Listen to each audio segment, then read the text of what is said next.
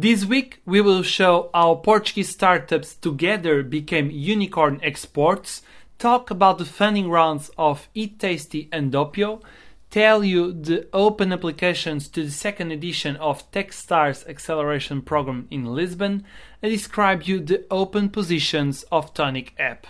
I'm Diogo and welcome to Series A Portugal, the podcast about the Portuguese startup ecosystem.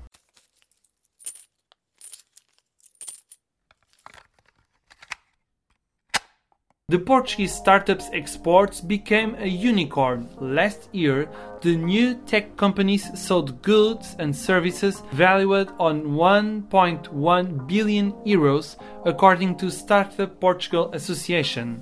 The Portuguese ecosystem has more than 3,100 startups and is employing more than 25,000 people, 60% plus comparing to 2016. After three years, Startup Portugal will also provide more support to create new companies.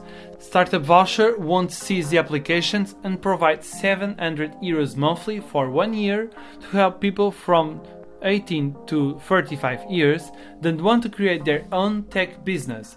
Also, these young entrepreneurs will access the National Incubators Network and get even more support if they accomplish certain goals. The more mature startups can already run for the Road to Web Summit program. This year, only 75 Portuguese startups will access to the Web Summit paying half of the price. But there is a bonus this year. The startups selected will have free tickets to Collision Conference, the Canadian event of the Web Summit family. And now let's talk about money.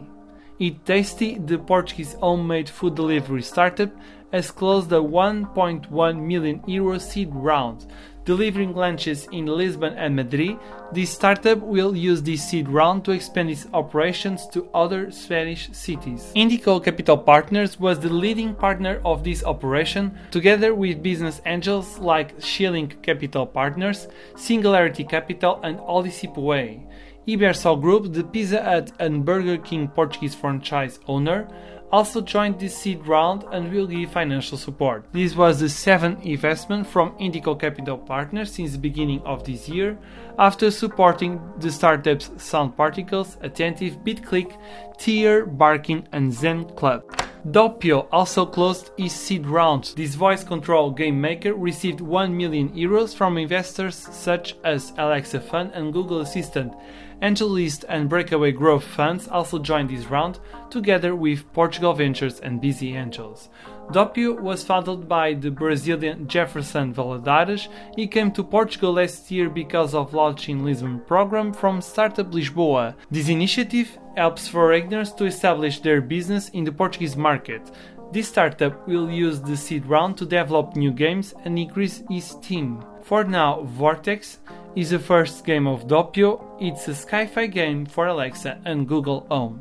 And now, do you have a startup on manufacturing, environment, mobility, or leisure business? You can apply until the end of October to the second edition of Semapa Next, the acceleration program developed in Lisbon in partnership with Techstars.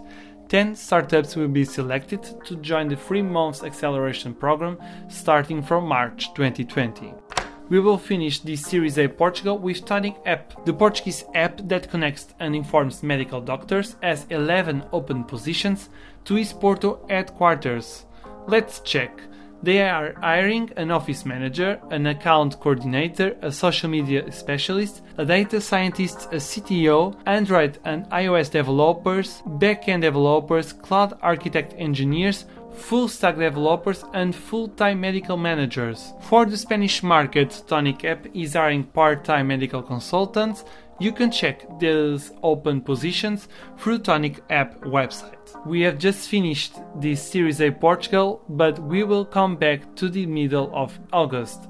You can subscribe Series A Portugal through Spotify, Apple Podcasts, and other platforms. If you want to send some suggestions or comments, you can email us serieaportugal at gmail.com.